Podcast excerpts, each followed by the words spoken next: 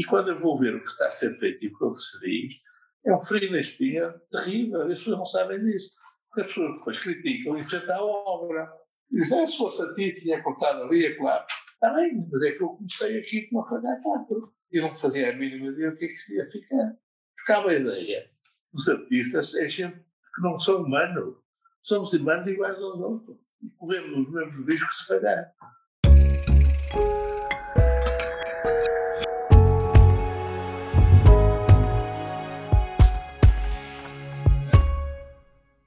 Na Building Pictures acreditamos que a arquitetura é um ato de cidadania. E este é o nosso podcast, No País dos Arquitetos, um território onde as conversas da arquitetura são uma oportunidade para criarmos melhores cidades. O meu nome é Sara Nunes e hoje vamos estar à conversa com o arquiteto Eduardo Souto de Moura sobre o Estádio Municipal do Braga. O podcast No País dos Arquitetos é patrocinado pela Highline. Bem-vindo, arquiteto Eduardo. Olha, muito obrigado pelo convite. É sempre um gosto falar e explicar as obras que se faz.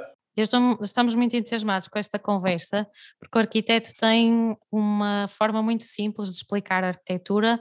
Lembro-me, por exemplo, que para falar de, dos corrimãos uh, do metro, que tinham no total uns 2 km, que explicou como se fossem farturas um elemento comprido que depois tem que se cortar e distribuir por muitas estações de metro. Lembra-se dessa explicação, arquiteto? Lembro, mas eu acho que a arquitetura é fácil, problema é chegar lá. A arquitetura em si é fácil, é essencial, é um abrigo e tem que ser um abrigo agradável. Portanto, a arquitetura em si, os arquitetos às vezes complicam, para fingir que são artistas, Há esse complexo dos arquitetos que querem ser artistas. Acho que ser artista é preferível ser músico ou pintor. Bom, mas não vamos discutir esse tema, que é um tema Sim. complexo. Ao longo dos episódios tentamos trazer eh, tipologias diferentes que fazem parte da vida das pessoas, casas, museus, residências de estudantes, mercados.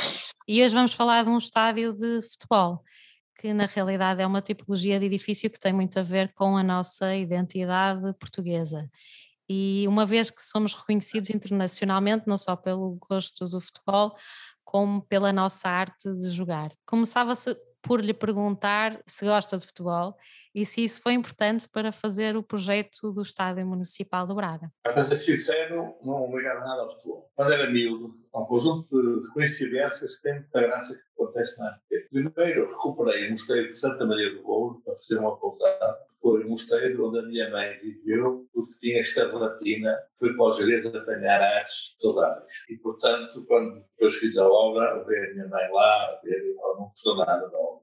Ai, não gostou? Não, ela, por acaso, o quarto tipo era o quarto onde ela vivia. Ai, agora não há isto agora é muito moderno. Não interessa. É um conjunto de circunstâncias que tem graça. E depois, o Estado de Braga é feito no sítio onde o meu pai nasceu. Depois, quando era pequeno, o meu pai era de Braga. Era sócio de Braga, um dos sócios. Eu já tentei encontrar a última inscrição de sócio, mas ninguém encontrou. Portanto, quer ter um número muito pequeno, não sei, uma centena, qualquer coisa do género mas no Braga ninguém encontra nada. Ou, ou então não são simpáticos comigo e não querem encontrar. Portanto, a questão é que eu não interessava nada de futebol, a não ser quando era miúdo e exatamente ao Braga. E fazia impressão, achava graça, é que era uma espécie de um Estado democrático, que era um Estado feito em pedra, que é muito bonito, era o Estado de 28 de maio, passou o departamento de 5 de abril a 1 de maio, tiraram os números, mas, mas como eram do bronze, o verde do bronze ficou gravado no granito e, e ficou sempre no estado de 28 de maio, por mais vocação democrática, sequer o nome 28 de maio está lá. Então ia lá ao estado com o pai e achava graça, havia um monte, é um ponto picoto, onde iam as pessoas, as pessoas mais pobres, ou de idade, que iam ver os jogos uh, de cima, uma espécie de segunda tribuna, quase vertical, e, e sem pagar. Depois, há, um, há, uma história que tem graça, que é de forma da Câmara Municipal de Braga, a perguntar se eu tinha o telefone do Calatrava, pela arquiteto e engenheiro espanhol que vive em uhum. Zurique. Isto é feito uma série de pontos, muitas vezes com muitos problemas, está quase tudo em tribunal. Ele arrisca bastante. E então, eu digo, mas porquê querem o telefone do Calatrava? Eu não tenho, mas tenho quase a certeza que eu conhecia através do Cida E o CIS aqui em cima deve ter, eu vou lá acima e peço. E eles explicaram, ah, porque nós queremos fazer um estádio, já pedimos o, os honorários ao, ao Foster e o Foster é muito caro. Então vamos tentar o ela estava. Eu disse, não é o estava. Segundo me consta, é mais caro que os outros. Em que o Calatrava faz o projeto e exige que façam uma, que construam um ateliê só para a própria obra. Portanto, o ateliê do projeto é feito na própria obra. Bom, portanto, eu vou, vou lá acima e tal. E eu disse, não, se é mais caro, não estamos interessados. Ah, diga uma coisa, dizia, isto era o vice-presidente da Câmara de Braga. Ah, diga uma coisa, você não quer construir o estádio? Eu disse, é claro, é evidente. Ah, então amanhã apareça aqui, falamos com o Presidente e vamos combinar isso.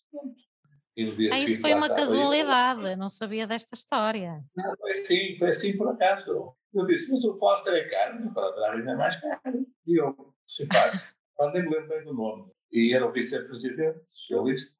E disse, não, mas é que você não quererá fazer o, Estado, porque você deve ser baratujo. E eu disse, claro, quero. E começou assim. No dia seguinte foi lá, o presidente Mosquita Machado e também uma equipe de engenheiros, quem é que é, outros arquitetos uh, que também o podem ajudar, não faça só uma equipe no Porto, aqui arquitetos em Braga, algum deles meus amigos, faz uma equipe que não é só fazer o estádio, é preciso fazer um campus desportivo. Eu também quero uma piscina olímpica, também quero isto, isto, isto. Isso, mas não há tempo. Então eu vou fazer, vou convidar o arquiteto Gaspar, que tinha feito a casa ao, presidente, que iria fazer as piscinas, porque eu não tenho tempo de fazer tudo. Uhum. E eu faço o estádio, o outro faz aquilo. Os engenheiros são estes, e tem esta seguinte vantagem, que é a ARFA, trabalha em Londres com o Alvarup, tem um, um, departamento de edifícios e equipamentos desportivos. Portanto, dá-nos muito apoio. A legislação desportiva para Estados e casa de espetáculos em Portugal não existia. Era uma coisa do Estado Novo, caricata. Olha, assim começa a história. Pronto. Só que não havia tempo para fazer o projeto e construir. Fazendo as contas, em Portugal demora tudo, fica tudo. Então em Braga fica tudo muito repousado, a comer regiões, a debater o assunto, até que chegou a uma altura em que se provou que não havia hipótese de fazer um projeto e construir. Então o tempo que existia tinha que ser cruzado. Tinha que projetar e construir ao mesmo tempo. Ah, o arquiteto estava a desenhar ao mesmo que teve a ser construído. Esse era o desafio. Isso. Era. Isso, mas foi interessante. Agora também há a própria evolução do, do desenho do Estado. Primeiro fiz um Estado convencional, eh, com quatro bancadas, fui ver o sítio que estava no plano de Braga, uh, onde estava destinado para o Estado tradicional. Eles escolheram, havia um campo desportivo, escolheram uma espécie de uma linha d'água com as linhas, as curvas de nível inclinadas, o que era o mais eficiente que há para se fazer as bancadas, apoiadas na terra, nesse caso, uhum. Até que subi a uma pedreira lá em cima, a um monte, e para fotografar o sítio e estava envolvido de pedra e disse assim: Isto é uma maravilha. Eu parece que estou na Acrópole, no Epidauros, e Braga é romano. Eu sei assim, a minha ignorância sobre futebol explica tudo que não nada de futebol. Eu disse assim: se eu for por aqui abaixo, daqui até lá abaixo, faço uma tribuna com o Epidauros, lá embaixo, faço um campo de futebol. E do outro lado, faço outra bancada que não está apoiada na pedreira, está suspensa. E se calhar ela vai abanar, não tem suporte. Se eu meter uns cabos para segurar, poderei fazer, como o Cida fez no pavilhão de Portugal, uhum. é que esses cabos seguram a bancada e ao mesmo tempo podem segurar uma cobertura. Portanto, tem uma espécie de um gigantesco giro desportivo fechado, com cobertura, e é o primeiro estádio que é praticamente todo fechado. Bom, fiquei adiante, fui ter com o presidente e disse: Olha, eu tenho outra ideia, já não é este estado assim. Eu tenho uma ideia ultra-revolucionária, com medo, e a ignorância do futebol, mas acho que tinha graça, porque o sítio, vamos encaixar uma tribuna dentro de uma pedreira e a outra autónoma, segurada com carros, que por sua vez, esses carros servem de apoio à cultura, tal como o Estado, tal como o Presidente de Portugal. E como é que ele recebeu? Como é que ele recebeu essa ideia? Ele também é Presidente do peixe, quer dizer, não cheguei lá com conversa com as mãos, e evidente deram as maquetes e uns croquis, e disse que ele, que é um pessoa muito inteligente, tem que se dizer a verdade, uh, disse isso é muito interessante ao, ao, Presidente, há aqui um problema, é que estou do outro. E ele, pronto, deixa-me dois dias ou assim para pensar. Até que pensou e disse, vamos a isso, arquiteto ficou entusiasmado com a ideia. Depois eu estava com medo de fazer só um estado com duas bancadas. Eu sabia que havia um estado em Madrid, que é muito bonito, feito pelo Cruz Otis, não sei porque se só tinha uma bancada. Só tinha portanto, uma bancada? Só tem uma bancada. Essa ainda é mais radical. Mas aquilo parece que faliu, no sentido da eficácia do desporto. Porque hum. no atletismo, quando eles passavam pela bancada, as pessoas faziam, aplaudiam, incentivavam. E eles aceleravam. Quando saíam da bancada, iam do outro lado, sozinhos, a desfalecer, uh, os tempos de atletismo eram abrandados. No futebol, quando os ataques pela extrema esquerda funcionavam muito bem. Estavam rasantes ao público que incentivava. Do outro lado, era um deserto uh, e não tinham, tinham parado, não sabiam o que haviam de fazer. Portanto, era uma tipologia e, portanto, uma bancada não servia. E eu pensei, então vou fazer duas, porque assim do outro lado tem sentido. Depois, depois disto, eu sempre tenho que me preparar. Cara, os arquitetos não sabem muito de nada, sabem um bocado de tudo. E, no fundo, são grandes coordenadores de várias disciplinas de gente, especialistas que sabem muito especialistas disto, especialistas daquilo, e estudam a compatibilidade dessas disciplinas. Então, pus-me a estudar estádios. Já fiz hospitais, não sei nada hospitais, e pus-me a estudar hospitais. Então, neste caso dos estádios, comecei a ir a ver os jogos alternadamente às Antas, na altura era às Antas, alternando com o Boa Vista. E comecei a perceber, e deu-me com determinadas regras, por exemplo, os tempos de equação a, a legislação era muito velha, havia uma legislação inglesa, mas para, não era eficaz aqui em Portugal. E então eu tinha que estudar o número de saídas, os tempos de evacuação, o Estado tem que ser evacuado mínimo dos mínimos 12 minutos, nunca mais de 15. E era pessoal, os circuitos, todas as coisas. Mas não estava nada estudado eh, isso em Portugal, é isso que estava a tentar não, dizer, não, não é? Dou-lhe um exemplo que é, é ridículo. O regulamento dos quartos de banho, para o número de espectadores, era um dos teatros. Há um teatro, tem 500 pessoas. É? Depois dizia-se assim: dizia-se X urinóis para os homens por lugares do teatro. Bem, se tem 500 lugares, quando se faz 50 mil lugares, imagina o número infinito de urinóis. É uma coisa completamente ridícula. Sim. Porque era uma espécie de um comboio de Porto de Lisboa só de urinário. E nessa altura até fui falar ao Presidente e disse assim, oh, oh Presidente, isto é um, é um disparate completo. Se nós vamos usar o regulamento da, da sala de espetáculos para os teatros e cinema, isto é uma aberração, porque isso tem uma média de 200, 300, 400 pessoas, chegas ao Estado é 30, 40, 50 mil. Podemos usar a legislação inglesa. Nessa altura, usa a legislação inglesa. E baseamos na legislação inglesa, em que depois os engenheiros de garrafa eh, estavam associados ao Baruco, que é talvez o maior escritório de engenharia da Europa, e que tem um departamento só de desporto, e que nos ajudaram bastante. Realmente, de critérios de bom senso e razoabilidade. Aqui era o deserto. Aqui a opção era estar pronto no dia 31 de dezembro. Não? Sim, porque isto era para estar pronto para o Euro 2004. Ah.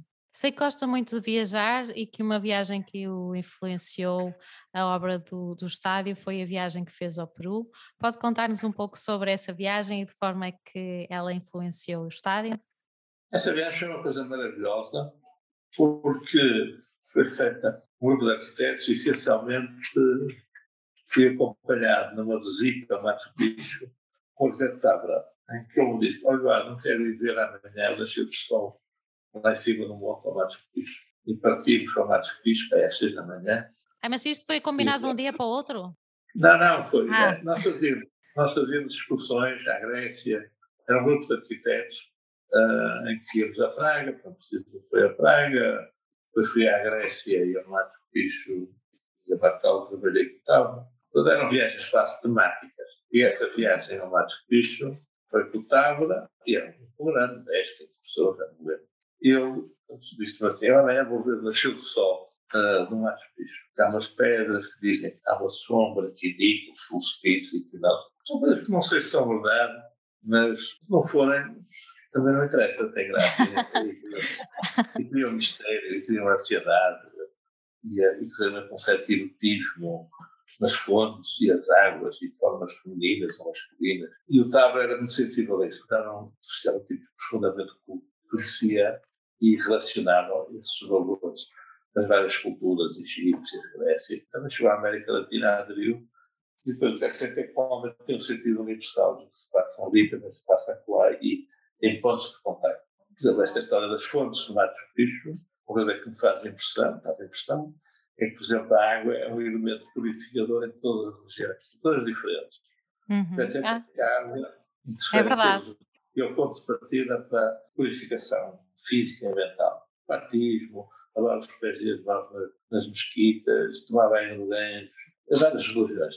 Que engraçado, nunca tinha pensado nisso, mas é verdade. Mas é, é porque eu fiz isso eu estou a fazer um monumento aos mortos de Pedrógão e fiz uma fonte que é bivalente, tem duas funções, uma simbólica que purifica o que é bom e outra pragmática que dá água de bombeiro. Bom, então, e partimos para a viagem e o Tava era um homem muito sensível, chamava a atenção para a manipulação da natureza e dessa coexistência e dessa empatia que havia entre a arte e a natureza. Uma das coisas que é preciso em termos de anos, se só se nota a partir dos 50, 60, era exatamente como é que uma fonte natural, que era dar por cima de umas pedras, se taga as pedras de uma determinada madeira, em que se desvia o sentido e o uso dessa água e provoca um sentido e um ritmo diferente e um som diferente. É perfeitamente. Agora, para aí, ouça isto. E ouvia-se um som de água, uma espécie de uma música, e agora vamos aqui atrás, você vai ver como é que isto é feito para dar este som. Então, é, são coisas que eu tenho, tive essa sorte, um privilegiado, de ter feito essa viagem com Com essa pensei, visita guiada, não é? Com uma pessoa especial. E então achei que, que havia uma maneira de manipular a natureza, as pedras, de maneira a que elas ficassem artificiais e correspondessem ao, ao uso uh, das funções que pretendem. Isso é o máximo de, que a arquitetura pode registrar. Não é? Que a mais, mais forte na arquitetura, para mim, é o parterre, que tem um cropo feito em pedra, e dessa pedra extrai-se pedra para fazer um edifício em pedra. E depois temos uma espécie de uma, de uma junção, uma espécie de uma coligação, uma empatia do artificial, natural, sendo material único. Se tirássemos o mochila, o parterre não tinha grande graça. Se tirássemos o parterre da pedra, não tinha graça exatamente essa energia que existe entre o trabalhar e o natural, que provoca uma, um estado diferente. E foi isso que tentou fazer também no estádio, não é? Essa dicotomia entre o artificial e natural. Eu, primeiro experimentei em Évora, pediram um estado de pedra, que foi rejeitado, por motivos de localização, a partir da pedra e da pendente, e, e foi rejeitado. Mas era uma ideia muito parecida com esta. Uh, depois tem graça, já agora queria dizer que esse presidente era um tipo notável, não me lembro do nome, era um presidente indiano, do Partido Comunista, depois de ter rejeitado, mandou uma mensagem para uma amiga e disse: Diga ao Sr. Moura, afinal ele tinha razão. Não, é que essas coisas são importantes. Mas quando é que ele disse isso? Eh, já depois está não, construído? Não. Não, não foi ele. Houve alguém com quem eu estive, tive ontem, já 4 ou 5 anos, 10, Uh, tivemos o antigo presidente da, da Câmara de Évora, era um tipo notável, o tipo que entregou a Malagueira ao CISA e fez Évora, património da Unesco, a Malagueira, quer dizer, uma cidade consistente, né? moderna e antiga. E disse que eu ao Souto Moura, que tendo, pensei muito sobre o que ele disse, e afinal ele tinha razão. Era um consolo, mas é bom quando ouvir estas coisas. São pessoas inteligentes e, e depois, ainda por cima, são humildes. Podia estar calado e reconheceu que tinha falhado. E esta ideia do Estado do Braga é muito essa ideia de do, do Matos Picho, mas há uma coisa mais importante que isso tudo, que é o Epidáuros. Eu quando estava a desenhar isto, já não me lembro bem das datas, ou antes ou durante, e fui, meti no avião e fui a Epidáuros.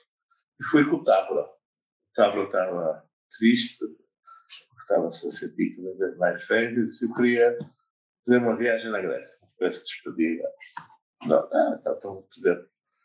E fui ao Epidauro e, e marcou-me muitíssimo o problema da ligação do, do teatro, do estádio à paisagem, os filtros que havia entre a atmosfera, que nem sempre estava desenhada em arquitetura, mas eram elementos naturais, ou a topografia que fechava teatro ou estádio, ou um bosque que limitava a cena e que aumentava e melhorava muito a acústica, e de quem estava sentado não via só o espetáculo, mas podia ter como pano de fundo dois espetáculos. Isto é, havia uma representação no teatro grego, e no meu caso eram os jogadores a representar, e ao fundo tinham uma paisagem maravilhosa e tentei fazer, imitar isso, fazer algo com algumas deficiências que deveria ser um Estado moderno. Mas não tenho complexo de não ter feito um Estado moderno, hoje sou muito criticado por isso, porque a Câmara não, não queria, ou não tinha dinheiro, ou não queria gastar muito dinheiro. Depois o Estado ficou caríssimo por outros motivos. Mas na altura havia a moda de fazer centros comerciais no Estado, lojas, isto e aquilo. E na altura o Presidente Mosqueta achava-se, ora, até faça só o Estado, não temos tempo, não temos dinheiro para fazer mais coisas, faça o essencial. Uhum. E, portanto, eu fiz duas bancadas num campo e depois um, uma cobertura com cabos, onde teria partido não para fazer uma cobertura fechada, porque o F não deixou fechar, portanto tinha que ser privado, mas serviu para instalar duas linhas contínuas de luzes iguais aos, aos estudos de televisão. Entretanto, as pessoas estavam muito mais preocupadas em fazer acordos com as televisões de todo o mundo e como é que isto ia ser bem transmitido para a China e para a Índia do que propriamente para o Estado em si. Ou seja, que, mais preocupados com, a, com, as pessoas que iam ver em casa do que com as pessoas que iam estar no estádio a assistir. é evidente que aquilo não chegava, tinha na altura 30 mil pessoas, nem isso, não, 50 mil ao Benfica, o Porto tinha 40, e o Braga tinha 30 ou 25. E, portanto, eram 12 mil de cada lado. Isso não interessava nada em relação a, 700 milhões do mundo inteiro. Isso é que interessava, isso é que dava a mais-valia. Portanto, esteve numa cidade, além do Estado ao lado, havia uma cidade que eram geradores de televisão, se falhasse a luz. Ah. Em Braga falhou a luz, agora não há nada, estava tudo desesperado a ver. Não a final, nem a meia final, os quartos de final, que não se fez em Braga. Afinal, podia ser que ser feita no Benfica para ter 50 mil assistentes. É um mundo, posso dizer que o Estado de Braga, que era só o terceiro, não podia ter mais de os quartos de finais, tinha que ter 100 câmaras de televisão. Achou que era 100 câmaras, caramba. Bem, não, eu, agora espera aí, não tenho a certeza se eram 50 câmaras. E cada operador, e cada câmara tinha dois operadores, o que dava 100 pessoas. Mas eu acho que era mais, sensato ser isso do que 100 câmaras e ter 200 operadores. Eu acho que é muito 200 Bem, mas 50 câmaras de qualquer forma também é muito, não tinha essa percepção. E havia, eu lembro de discutir isso e havia uma câmara, e uma câmara para o penalti, uma câmara para o livro, uma câmara para o canto, e uma câmara para o se houver livro direto daqui, se houver um livro direto da lá. Isto tudo, vezes dois, são dois câmaras. E eu disse, assim, mas então, eu tinha 20 holofotes dirigidos ao guarda-redes uh, para ele ser filmado no penalti. Se o homem não vê, fica sem. É isso não interessa nada. Nós não se preocupe com isso, ele trata do assunto. O que é preciso é que isto chegue à China, à Índia, à Rússia. Isso é o nosso problema. Havia um contrato com a RTP, com quem eu trabalhei muitíssimo. Não perceber nada de Estados, fiz bastantes viagens, fui a Itália, fui a Espanha, uh, fui, fui a Lisboa, fui ao, fui ao fui ao Porto, e estudei cronómetro por ter por saída e não é nada, fui três vezes ao Estado de Paris, que era o Estado mais moderno. A gente referenciava, dá Paris, que isso está muito bem dá a Paris, que está muito bem. Ah, entretanto, convenci-me, depois das conversas com já não com o edifício propriamente dito, mas com o uso do edifício, como grande sala de espetáculo. E aí convenci-me que o estádio é um, é um teatro. Tem 22 atores, jogaram lá para o outro. E, portanto, que o desporto não existe e que é um, é um negócio como qualquer atividade que há. E, e foi isso que me convenceu a desenhar daquela maneira. Portanto, existe primeiro as regras físicas do desporto e tal, mais ou menos, estava pouco definida, e depois as grandes regras, sobretudo a televisão e dos eventos poderiam existir à volta do estádio. Isto é, chegaram a dizer isso. Suponhamos que a Alemanha já lembrar. E, portanto, suponhamos que vamos convidar para um cocktail e, e a apresentação da equipe da Alemanha, Cláudia Chica, aquele modelo, não sei o quê. O senhor tem que desenhar uma tenda para receber isto. E eu, eu tenho que fazer um estado, não, não, isso não interessa nada. É há uma espécie de uma cidade à volta. Eu tive que fazer uma, um, vários edifícios só para receber os jornalistas. Tem que estar ligados à internet, exatamente cinco minutos depois do jogo, eu tenho que fazer os artigos para saírem todos os jornais desportivos no mundo inteiro. Portanto, toda essa gente tem que almoçar, tem que jantar, tem que beber, tem que ser associado, tem que ter quartos de banho.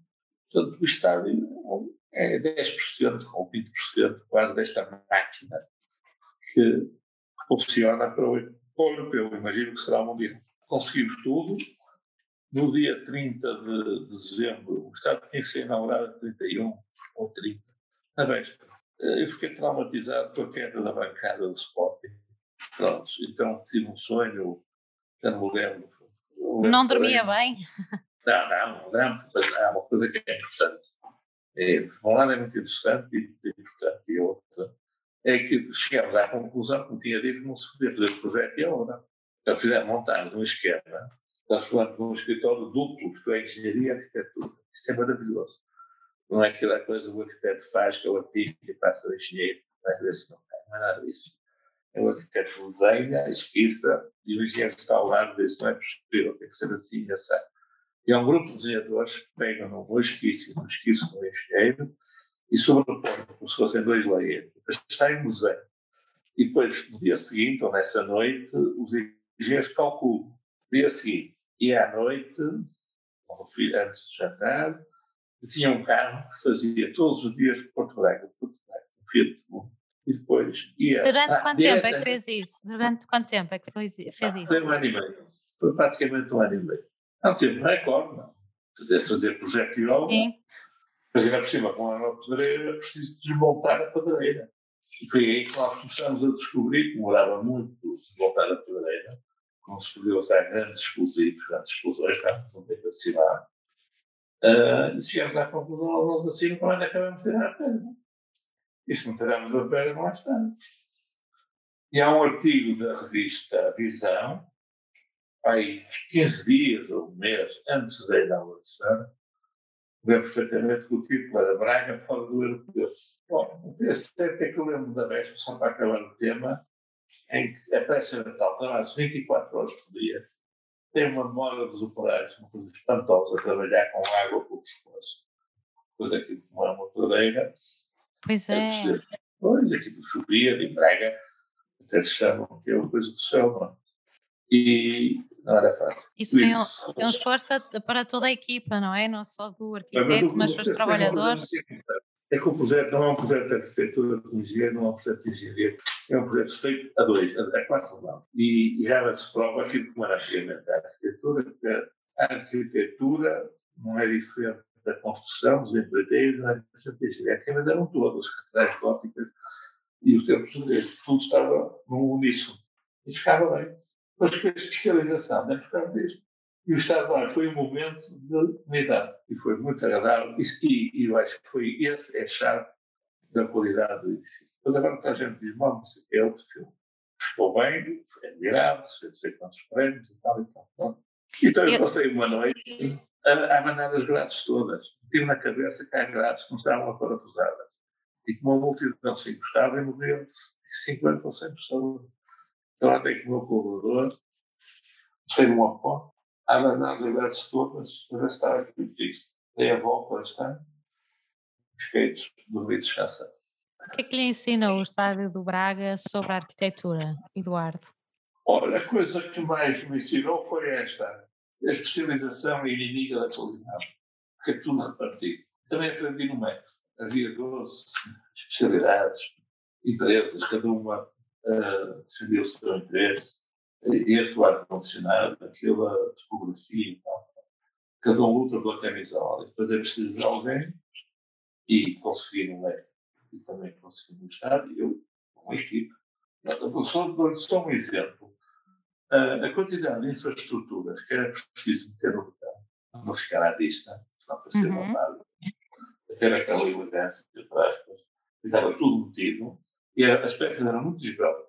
A engenharia fez um esforço notável. E estava tudo dentro do botão. Então, o empreiteiro pôs em causa conseguir construir por não haver espaço para poder manipular os tubos e os aparelhos. Então fez-se um protótipo, uma espécie de uma escola em que os operários metiam as mãos dentro da armadura e conseguiam instalar era possível para depois vir o botão e detonar uh, esse protótipo. Isso foi ensaiado. Portanto, quando eu disse, tem que não, é difícil, quer conseguir, está ali, pode dizer. Portanto, tudo isso foi pensado. E o resultado, eu acho que foi a obra que eu mais gostei de fazer, para ser a verdade. Pelas grandes, foi a obra mais difícil, pelas grandes dificuldades, e sobretudo, o que é que eu aprendi? Foi uh, superar os problemas, eram muitos problemas, o resultado, penso eu, foi positivo. Mas, no fundo, a grande lição foi isso, fomos dar à Grécia, é a compatibilização das escalas.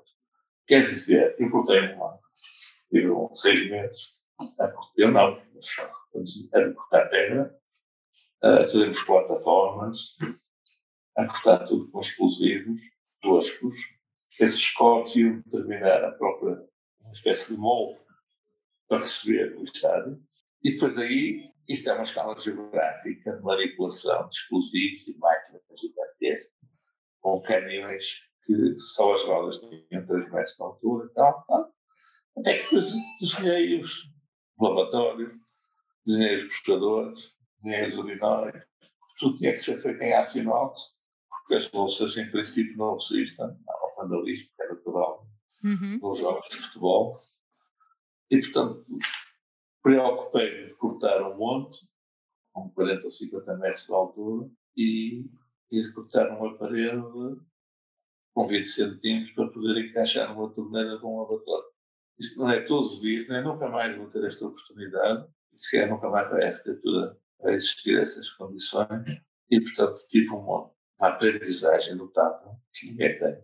E eu tive esta sorte de poder jogar com as escalas isso é uma certa maturidade. E me serviu depois muito também para o método. Já agora termino só a partilhar uma história que no primeiro episódio do nosso podcast, o arquiteto Carrilho da Graça, uh, em entrevista, uh, contava que o arquiteto, o arquiteto Eduardo, quando ia a caminho do estádio, tapava o edifício com a mão, como se fizesse desaparecer, e depois tirava a mão e concluía que ficava melhor com, com um edifício. Achei muito curiosa esta história que, ele, que o arquiteto ah, Carrilho contou sobre si. Quer dizer, só sabes uma casa com umas árvores, se ficar mal, tem quatro árvores, destrói a geografia do sítio, do país e da cidade. Num estádio qualquer. Uh, se nós falharmos, há uma barraca enorme, quer dizer, uma humilhação que é para nós e que é para a já não era para a cidadania, quer dizer, desrespeito com uma comunidade que nos paga e que nós temos que tratar bem. Portanto, é uma coisa que eu fiz no estádio e faço quase sempre em aulas uh, que sobressaem do território, põe na mão, penso assim, eu devia ter aceito, aceito este projeto ou não. Aceitei, vamos ver se ficou melhor assim. Então tá, depois não, assim vazio, estava equilibrado. Depois meti isto. Não, até ficou melhor, porque ali havia um buraco, isto compensa com aquilo, tem ali um monte de trânsito eu faço isso muitas vezes em várias obras, e nesta que tem um impacto geográfico, um raio de 50 quilómetros, uh, pensava nisso. Cadê as pessoas esquecem que nós começamos as obras numa folha A4 e o mundo inteiro é isto, quer dizer, Braga é isto, uh, o, Portugal, o europeu é, é uma folha de 29 por 18. é preciso esquizofrénico quase para poder projetar. E depois disso, o, o risco, e sentimos um frio na espinha. Quando até aqui entretemos, são bonecos e tal, e bonecos, os clientes dizem, nós já temos bonecos, e fazemos basquete, e não sei o que é. Mas há uma altura que aquilo, se está pronto, vai, vai ser mesmo assim. E quando eu vou ver o que está a ser feito e o que se diz, é um frio na espinha terrível, as pessoas não sabem disso. As pessoas depois criticam e enfrentam a obra. Dizem, ah, se fosse a ti, tinha cortado ali, é claro. Está bem, mas é que eu comecei aqui com uma folha a quatro. E não fazia a mínima ideia o que é que isto ia ficar. Ficava a ideia. Os artistas é gente que não são humanos. Somos humanos iguais aos outros. E corremos os mesmos riscos se falhar. E a responsabilidade grande, não é? Que é projetar. Não, é exatamente. É, é tornar a afirmar o mesmo, quer dizer. É que isto é, é um frio na espinha brutal. Se, se me pedem para desenhar um fundo de sala para a tia, para Braga, fundo de sala. Ah, podia ser mais largo, mais alto, assim. Vem para desenhar uma casa metida num jardim, tem três árvores, vê-se dali, da lá, paciência, ficar mal. Há um estádio, quer dizer, que se um tipo vem de Monsanto, vem de Guimarães, vem do Porto, vê o estádio, a 50 quilómetros, se quer lá, uma rasca enorme, custa milhões, fazer-se pagar, e qual é a minha responsabilidade de errar perante um coletivo? Não há para da arquitetura nem política, mas cidadania. Eu tenho que fazer as coisas de maneira que o coletivo adira. Arquiteto, muito obrigada por partilhar connosco e nos relembrar que a arquitetura é um trabalho de equipa. Bom, obrigado. A Highline associa-se ao país dos arquitetos, pois acredita que a partilha do conhecimento, além de aproximar pessoas, eleva a imaginação. Vision Without Boundaries define a Highline e este podcast. Se gostaram deste episódio, venham descobrir mais sobre este projeto no público e na Arc Daily. Partilhem, subscrevam e ouçam outras conversas no Spotify e na Apple Podcasts. Deixem a vossa classificação e ajudem-nos a divulgar a arquitetura portuguesa. Até para a semana.